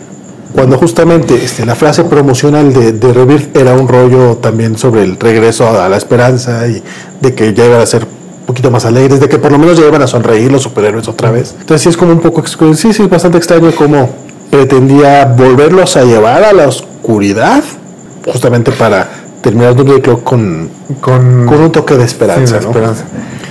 Creo que parte de lo, de lo chido de estos cómics, de, de- de esta segunda parte de Doomsday Clock, te a construir la nueva historia del universo DC, porque por alguna razón durante el nuevo 52 se deshicieron de todo el rollo de la ciudad de la justicia, como ya lo había men- mencionado Isaac al inicio, y aquí el Doctor Manhattan se la pasa jugando a cada rato con, con, con Alan Scott y con, es como, te quito la linterna, no te la pongo, te la quito, no te la pongo.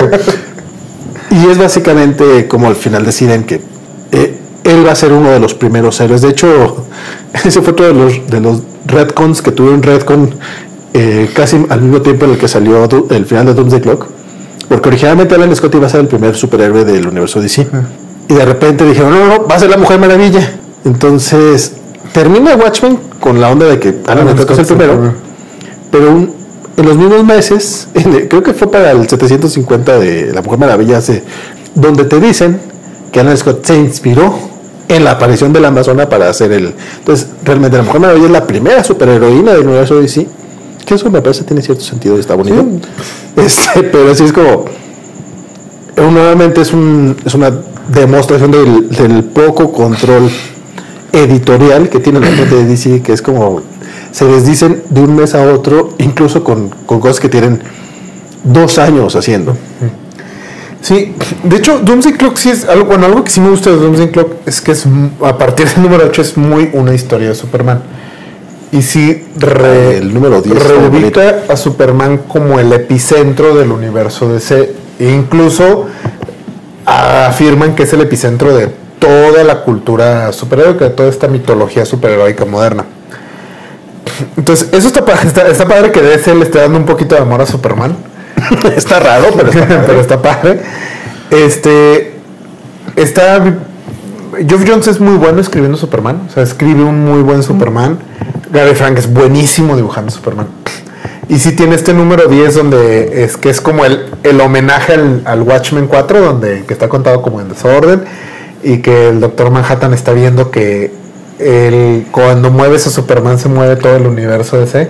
Entonces su, su primera aparición era en el 38. en, en, en 1938 y lo mueves y luego ahora es la y te van presentando las distintas versiones la de la poscrisis la de la que salió la que era la de la Tierra 1 cuando hacían la Tierra 2 la de la poscrisis la del no 52 y así te las van te las van como es, es muy buen número está está padre también te presentan esta amistad que tiene el Doctor Manhattan con un actor de, de cine de los años 50 Sí, que es como una buena idea que tampoco va como mucho.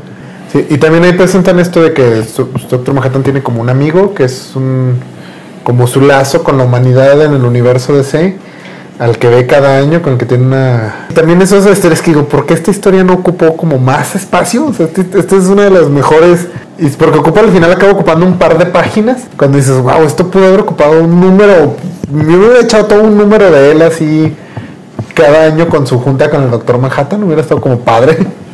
que recuerda también un poquito a la historia esta de, de Sandman, ¿no? Que también ya es que tiene un... Sí, tiene que- una donde se encuentra con un, un personaje cada, pero lo, lo ve cada 100 años creo.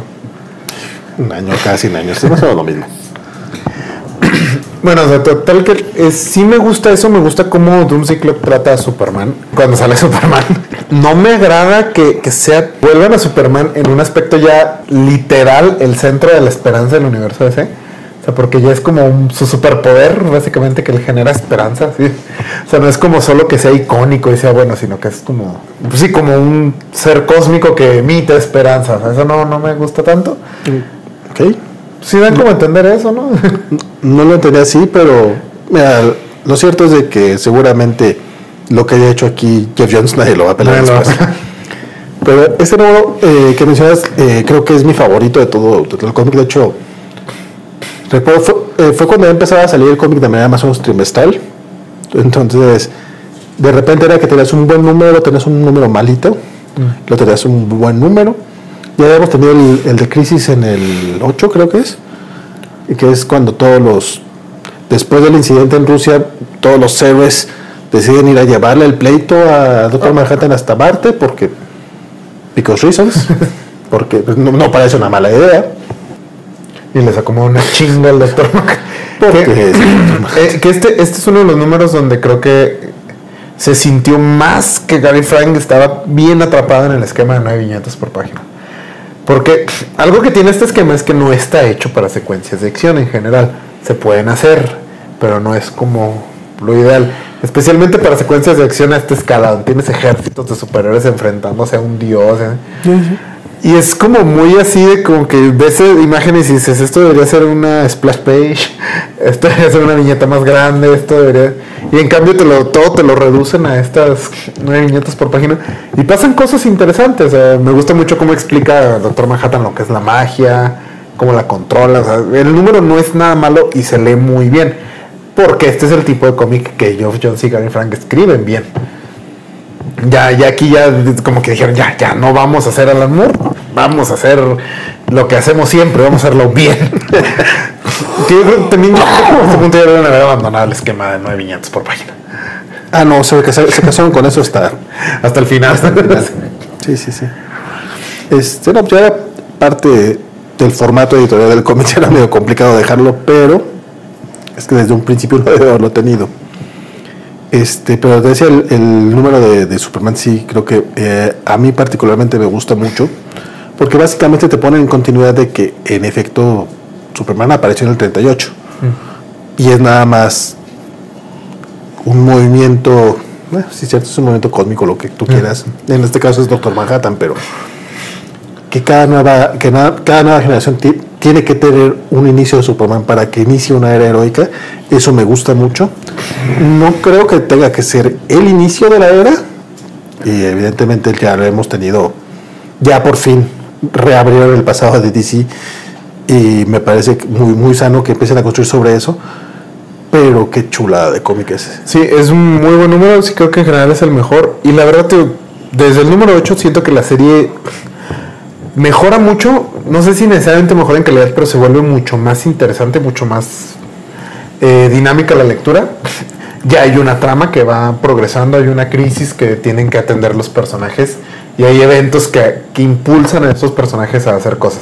El payoff que tienes al final de todo este hype de que la pelea entre Superman y Doctor Manhattan podría ser la muerte de Doctor Manhattan, la- termina siendo menos interesante de lo, de lo que al final es. Ah, no, sí, o sea, te- te van construyendo así de que, no, es que después de esa pelea ya no veo el futuro, ya no sé qué sucede, todo está negro. Ni pasó nada. Le paso por así. Sí, esto nos lleva a lo, a lo siguiente, que es, al final te, te llevan a todo este asunto de que Superman es como el símbolo de la esperanza y que Doctor Manhattan es este dios que ha perdido la esperanza, que Superman se la va a regresar. Excepto que estos dos personajes se encuentran por primera vez en el número 12, en el... eh, Superman le dice algo así como pues échale ganas. Y él dice, ah, sí, cierto, no, no manches, no, esperanza. Y ya, o sea, como, que, ¿qué? O sea, entiendo que no, hayan tenido que estar como juntos desde siempre, no hayan tenido que ser como antagonistas que to- constantemente estuvieran chocando, pero sí construir un poco más. Eh, por ejemplo, la lógica del Doctor Manhattan, ¿por qué está ¿Cómo haciendo no lo- se me ha ocurrido? ¿Por qué no está haciendo lo ¿Por qué está haciendo lo que está haciendo? O sea, ¿por qué está desmadrando la continuidad del universo de CE? ¿Por qué les está quitando como la esperanza? O, sea, o él perdió la esperanza que nos trataba. Es que llegó un momento en el que como que el Doctor Manhattan es el universo de C, que cuando él pierde la esperanza todo lo demás empieza a derrumbarse. Como, él, él es como Dios, ¿no? En esta... Como que él crea A lo mejor... eh, a lo mejor lo estoy viendo más allá de lo que, de lo que es. Pero entiendo que él es el que termina creando el universo DC, o al menos esta Tierra. Y por eso cuando él pierde la esperanza, todo lo demás empieza a derrumbarse.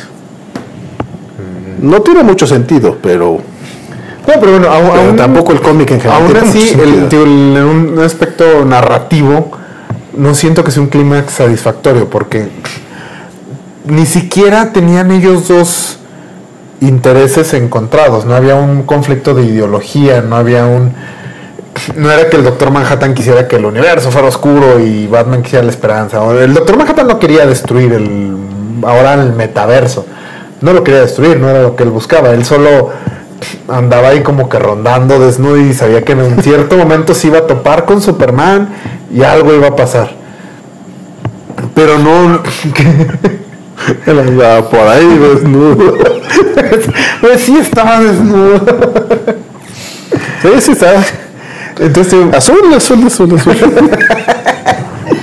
Pero sí, tiene un- no hay un conflicto, o sea, no, no, no son que tengan intereses o ideologías opuestas que no se no reconciliables o algo. Simplemente ambos fueron como manipulados para llegar hasta ese punto.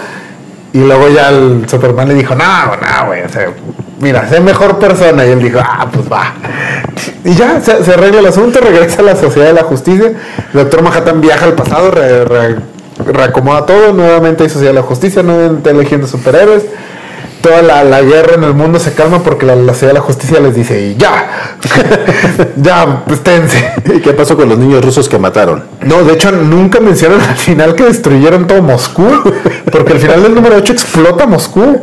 Ah, sí, cierto. Es una explosión nuclear así, en Moscú y nadie dice nada. O sea, no, no, lo importante era que la gente confiara en Superman. Pero en los muertos de Moscú, confianza, esperanza es lo que te falta a ti. Sí, sí, sí, pues, explota. Bueno, de hecho, según Batman, no, es, no explota Firestorm, sino que hay una explosión que alguien hace, pero tampoco sabes a dónde pasa. No, que eh, se supone que Ozymandias hace, hace que crean que es el Doctor Manhattan el que quiso explotar Moscú. ¿Qué momento pasó eso? Ok. Creo que hay un, hay un momento que no sé qué tan meta sea de parte de Geoff Jones. En el último número. Bueno, durante aquí. ¿Pide disculpas en algo? No, no, no. Eh, Ozymandias ha estado como que manipulando todo, pero nunca te explican que él solo está como en un cuarto así, viendo pantallas y así como mente maestra. Y ya Batman llega con él y le dice, ya descubrimos que hiciste un desmadre. Y dice, sí, todo salió de acuerdo al plan. Y él le dice, ¿cuál plan? Sí, o sea, siento que es era Geoff Jones escribiendo así como, así, eh, puso el último número y dijo, ¡tata! Cinco años valieron la pena. Y alguien le iba a decir, no, no, tenía- no- no tienes idea de lo que hace. No tienes ni puta idea de dónde ibas, ¿verdad? Así, Así de anticlimático es Doomsday Clock. Sí, es- la verdad sí es triste porque se sienten esos estos 12 números se sienten como el arco final de una serie de Liga de la Justicia que nunca vimos. O sea, como que todas estas historias se hubieran construido a lo largo de muchos números. Porque hasta cuando, cuando llega Black Adam en el número 9, que llega a las Naciones Unidas, y dice, ¿cómo dice? I'm making my move, pues estoy haciendo mi movimiento. Guau, ¿qué? Que llevas desde el número pasado. el número pasado planeando. Entonces sí, que, que te lo venden como un momento así de, no, es- ya, o sea, ya aquí es el punto de inflexión de la trama junto con la destrucción de Moscú. Y en cambio, pues así como, ¿ok? Y tampoco fue nada. No, pues sí, al final Black Adam llega a pelear a Washington DC y, no, y lo llega los rusos a pelear a Washington DC y lo llega la sociedad, la justicia a pelear a Washington DC. Va nada. Sí, va nada, tienes razón. Sí, es un. te- eh, es- esa historia siento que debe haber sido el, el final de una serie de, de una serie regular de Liga de la Justicia. Porque entiendo que es como mucho pedir a toda una línea editorial y a todo un grupo de creadores que se vayan alineando a lo que tú estás haciendo. Más cuando va funcionando como lo que ellos están haciendo, porque pues en general creo que el Revir tuvo buena recepción de ventas y de crítica. Entonces está complicado. Y eso hace que esta historia se sienta a la vez increíblemente aislada. Se siente como una historia que, que no forma parte de DC. Pero no se siente como una historia que puede existir separada de DC. O sea, porque importa tanto la continuidad que no la puedes leer. No, no, no va a ser así como Watchmen, que va a ser un tomo que lo agarras y lo lees. Tienes que tener más idea de qué está pasando pero a la vez no encaja con nada. Entonces está como en un lugar incómodo. Pero ya no estaban publicando, no podían no publicarla. No, pero Sí, así como. "Es que ¿Seguro que quieres seguir con esto? Sí. Pero ya vamos a cambiar esta para. Está bien. pero Scott Snyder está haciendo de metal. No importa. Pero ta- tan así, te, te diste cuenta que la portada del número uno tiene un diseño diferente de Superman que el diseño que aparece de Superman en el número 8. En la portada del número uno tiene el traje de Revert, el que es sin el calzón. Ya, eh, Y en el número 8 cuando sale ya, ya había regresado el traje clásico. Es que qué bueno que le ponieron a poner los calzones a, Superman. Sí, también soy pro, pro calzón. No, sí, el cómic termina siendo difícil de leer. no, no porque sea siquiera inteligente o porque, uy, cuánto diálogo, sino porque es un diálogo soso que no te lleva a grandes cosas. Son situaciones que van sucediendo. Algunos, algunas conversaciones son interesantes. Eh, inc- incluso la interacción entre Batman y el Rorschach es entretenida. Pero también toda- le dedican todo un número a este Rorschach, a contarte cómo fue esta persona que vivió la- el, el ataque de Bane, de este, del calamar gigante al final de, de Watchmen, cómo muere su familia, y él decide vengarse completamente, y cuando por fin llega a matar a Ozymandias, que al parecer es muy fácil llegar a... a la Antártida. Sí, sí, es como... Cualquier enfermo mental puede hacerlo. sin ninguna bronca puede llegar ahí y, y atacarlo. Y al final Ozymandias termina haciéndole creer que, que está enfermo de cáncer y ya no, ah, pues, tienes cáncer, entonces, perdóname amigo, ¿no? Y, y hacerlo trabajar para él. Tú dices, "Pues esto podría llevarte a algún lado, pero no lo hace. Sí, es- Presentan las historias y no van a ninguna parte. O sea, a fin de cuentas. se dedica mucho tiempo en construir estos personajes y luego no hacen nada con ellos. O sea, si tú le vas a dedicar a un personaje un número entero para explorar su origen, quién es, todo, es porque adelante lo vas a hacer tomar alguna decisión que vas a explicar con ese origen. Lo vas a tomar una postura ideológica que se ve respaldada en esa historia de. Estos personajes se desaparecen. De hecho, no, no, no se involucran para nada en el clímax de, de la historia. El clímax de la historia es Superman y Doctor Manhattan. Entonces al final sí se siente, en retrospectiva se siente, se sienten intrascendentes y en el momento se sentían aburridos porque pues decimos, esto no, no va avanzando, o sea, sí me estás, hay, hay historia, pero no hay trama, digamos, o sea, con- entre los re- re- retcons que hace Manhattan, vuelven, este, vuelve a ver los papás de Superman no mueren y ahora sí hay un Superboy. Entonces Superboy sí inspira a la Legión de Superhéroes, entonces ahora hay una Legión de Superhéroes otra vez, que no supe cuándo dejó de haber. Pero bueno, esto es lo que pasa. Y no es necesariamente que no tenga sentido. O sea, no, no, no, desde mejor no es que sean huecos de trama. Geoff Jones es bueno y su trama tiene un sentido a lo mejor lógico, pero no está bien contado, o sea, no es emocionante, no es interesante. Todas estas cosas, a lo mejor, si, si tú te pones, o si alguien nos dice, no, es que ahí se explica que Saturn, claro. Pues sí, pero en el momento se siente completamente arbitrario y son subtramas que no llevan a nada, que no tienen un clímax, que se ven reemplazadas por otras subtramas completamente diferentes. Sí, no, no, a mí la verdad, pocas ganas me quedan de volverlo a leer. Leído ya, hace tiempo, sí lo, lo leí justamente, lo terminé de leer en diciembre del 2019 porque hicimos este programa sobre crisis, porque teníamos como, bueno, yo tenía la ligera esperanza de que, ok, a lo mejor ahora sí resuelven todos los de DC, o no, todo, pero resuelven cosas importantes este, porque se, se mezclaban, según, si no mal recuerdo, eh, terminaba Flash Forward, que es esta historia de Wally West, que también aquí este, brilla por su ausencia, pobre cuate, este, terminaba Heroes in Crisis eh, y Doomsday Clock, como que muchas cosas de DC llegaban a su fin, y curiosamente también, esa misma semana que se el final de Doomsday Clock, terminó Watchmen en HBO era mucho, era mucho desear, eh, era mucho esperar, yo sé. Pero dije, bueno, se tardaron, se, se tienen que tardar más en hacer los guiones de Watchmen HBO y filmarlos y editarlos y tenerlos que lo que se pueden tardar en un cómic.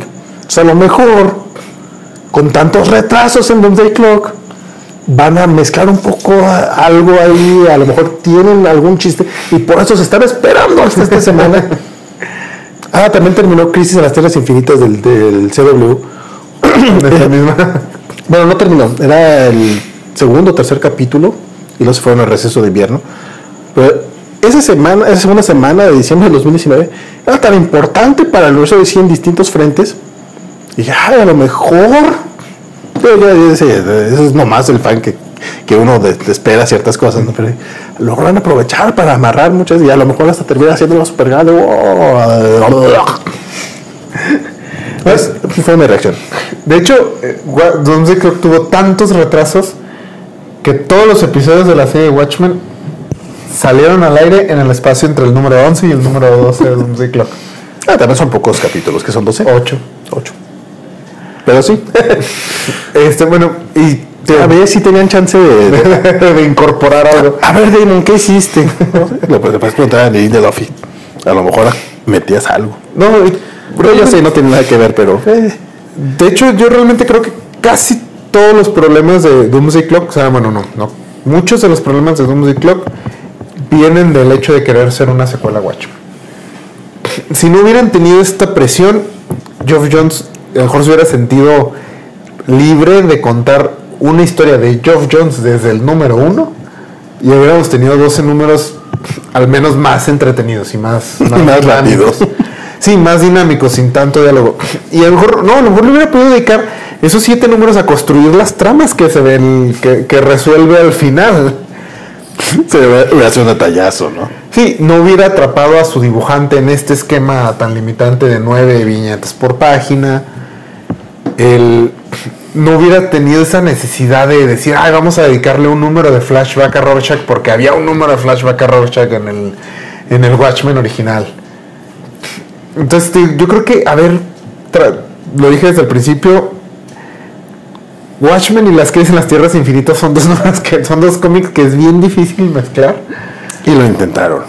Fracasaron, pero lo intentaron. Pero no, no lo intentaron. Y el- lo peor es que ya ha habido, o sea, como la... Es triste que la primera secuela oficial en cómics de Watchmen sea tan decepcionante como en tantos aspectos. Porque hemos tenido muchos cómics que son como homenajes a Watchmen. Grant Morrison hizo el Pax Americana para Multiversity, que es buenísimo. Kieron Gillian sacó esta miniserie de Peter Cannon Thunderbolt, que también es como un, un homenaje secuela a Watchmen. La serie de televisión, que es buenísima. Y por primera vez después de tanto tiempo tenemos un cómic secuela a Watchmen, que desde el principio parece medio mala idea. Y terminamos en algo que no es ni es una secuela Watchmen, ni es un buen evento de DC, ni... Pero nuevamente, una secuela en serie de televisión de Watchmen también parecía mala idea. Bueno, sí. Son, son- son dos animales distintos, yo lo sé. Pero mira, de entrada, el, el- el Watchmen de HBO sí es secuela del cómic, no es de la película. Entonces, ya nada más partiendo de ahí, ya era como, qué bonito. Y die- también hecho son ocho capítulos que afortunadamente dijeron que no le van a, no la van a alargar. sin, sin- sin- entrar en las posibles opiniones de- del buen Moore, eh, yo creo que la gran mayoría quedamos bastante satisfechos con ella. Con la... Sí, no, a mí me, encantó. Tal vez sea mi serie favorita de, de ese año. O sea, me encantó todo lo que fue Watchmen. Esa la vi junto con mi esposa que nunca leyó Watchmen, que nunca vio la película ni nada, y la entendió y la disfrutó mucho. Cosa que, por ejemplo, no creo que suceda con Doomsday Clock. O sea, si la trato de poner a mi esposa a leer Doomsday Clock, va a mandar derechita la chingada. Este, pero en general no creo que puedas abordar Doomsday Clock sin haber leído Watchmen y sin saber qué pasa con el universo DC. Pero a la vez creo que esas dos experiencias te van a arruinar un poco la lectura. Porque también, quieras que no, pues sí afecta el final de Watchmen. Sí, sí. Y creo que hasta temáticamente se mete mucho con. O sea, se va por un lado muy diferente a lo que era la miniserie, la- el cómic original. Pero bueno, eso ya es a lo mejor más cosa de, de interpretaciones. Pero, ah, no, no, no, no me gusta. Eh, sí, tío, es un cómic Palabras finales. ¿Eh? Palabras finales, mira, la verdad es triste porque se, se trata de un equipo creativo muy talentoso que pudo haber hecho algo muy, muy bueno, pero que viene con esta. No sabemos si esta expectativa fu- fue, puesta por ellos o fue, les fue impuesta por, por la gran casa editorial. Que nuevamente, Jeff Jones, cuando empieza esta historia, él tenía el mucho voto. Tenía mucho voto, tenía mucha voz ahí. Entonces, a lo mejor ahorita se él, él quiso hacer una secuela Watchmen sin entender lo que significaba. Al mismo tiempo que quiso contar. Es como si la, la- la- miniserie de Watchmen hubiera sido también Infinity War. La, serie de televisión de Watchmen. Pues no, ¿cómo, cómo le haces?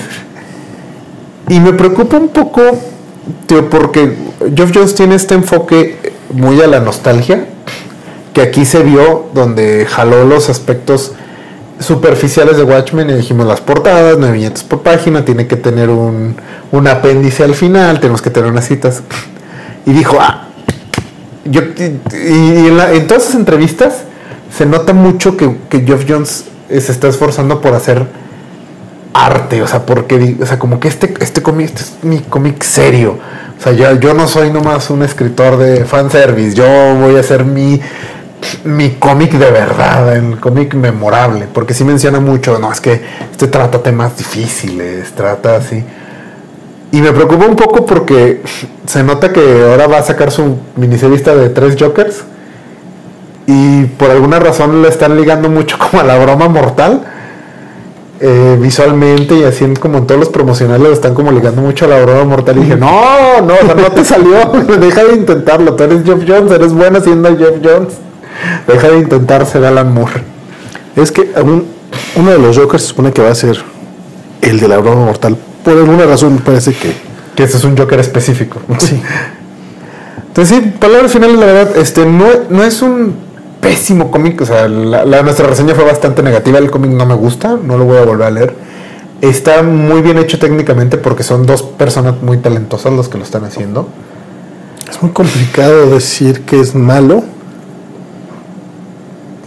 Pero también objetivamente no es bueno. no no no es bueno ni- principalmente más que malo bueno no es una lectura agradable pues sí no no eso es lo que diría Tiene buenas conversaciones, tiene, buen- tiene un muy buen dibujo. sí Supongo que el papel es bonito. Sí, o sea, no sé, ni siquiera sé si lo recomendaría ahorita como para el nuevo parteaguas en el universo DC, porque parece que todo lo que hizo ya no importa. Entonces, incluso si estás como que muy clavado en seguir todos estos continuidades de DC, no sé si lo necesites. Yo, yo, yo no sé si- tú te, te- decías que Death Metal va a ser como el, el que va a, a arreglar esas cosas. Ok, tenemos que dejar claro. Nunca nada va a arreglar la continuidad de DC. Ya, o sea, esto ya yo creo que lo que deben hacer es fingir demencia y darle para adelante. Es que eso es lo que hace Marvel y le funciona. Sí, sí, sí, o sea, ellos le dan y dicen, ay, sí, pasó, no sé, quizás pasó, no sé, dime tú. no, no sé, bien lento. es lo que hacen básicamente. Entonces creo que DC deben dejar de... De, de hecho, ahorita con Empire están retomando muchas cosas de continuidad clásica y está, le está quedando tan mal que seguramente cuando termine esto simplemente es como, "Ah, vamos a otra cosa. Que es lo que siempre, o sea, cuando algo no funciona le siguen y DC es muy clavado en como, no, voy a... reco- o sea, están como muy obsesionados en corregir sus errores pasados. Que es como que no, pues ya dale, se Revit va bien. De hecho, si arrancaran de cero, creo que arreglarían todo. O sea, neta, solamente tienes que tener una sociedad de la justicia en tu pasado y arrancar con un rollo así de, ah, ok, ahorita llegó Superman a la Tierra y regresó Bruce Wayne al Gotham City y ya. No necesitas más. Y, empezar a presentar unos nuevos personajes, un Ultimate DC. Creo que no tendrán ningún, ningún mayor problema. Yo, yo, Pero, yo- pero quieren que a fuerza estén los eventos, quieren que a fuerza Superman haya muerto, aunque hayan pasado cinco años. Quieren que a fuerza le hayan roto las piernas a Batman. Quieren que forzosamente Barry haya muerto y haya regresado en la crisis, aunque nunca hubo una crisis. O sea, ese tipo de cosas que son, tú no, no es necesario. Realmente yo sí creo que ahorita podríamos reiniciar DC sin broncas y la gran mayoría podríamos entrarle a gusto. pues, pero eso ya más es cosa de, de cada quien. No lo van a hacer. No, no, no. Pero sí, no te. Doomsday Clock al final, y temáticamente hablando, todo este asunto de que los superiores deben ser más esperanzadores y sigan, sigan la, la, como la línea de Superman, que es el ídolo y todo. Mejor lean Kingdom Come. o sea, Mark White ya contó esta historia en que en el 96 es Kingdom Come.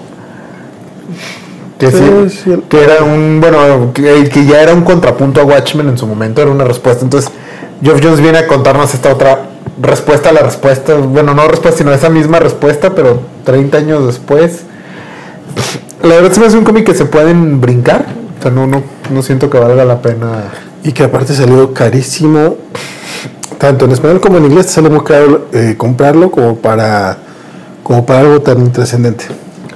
Sí, entonces la verdad sí de mi parte pues no, no hay una recomendación. Si se los prestan, léanlo. O sea, lean del 8 en adelante. La verdad yo creo que fácil puedes leer del 8 al 12.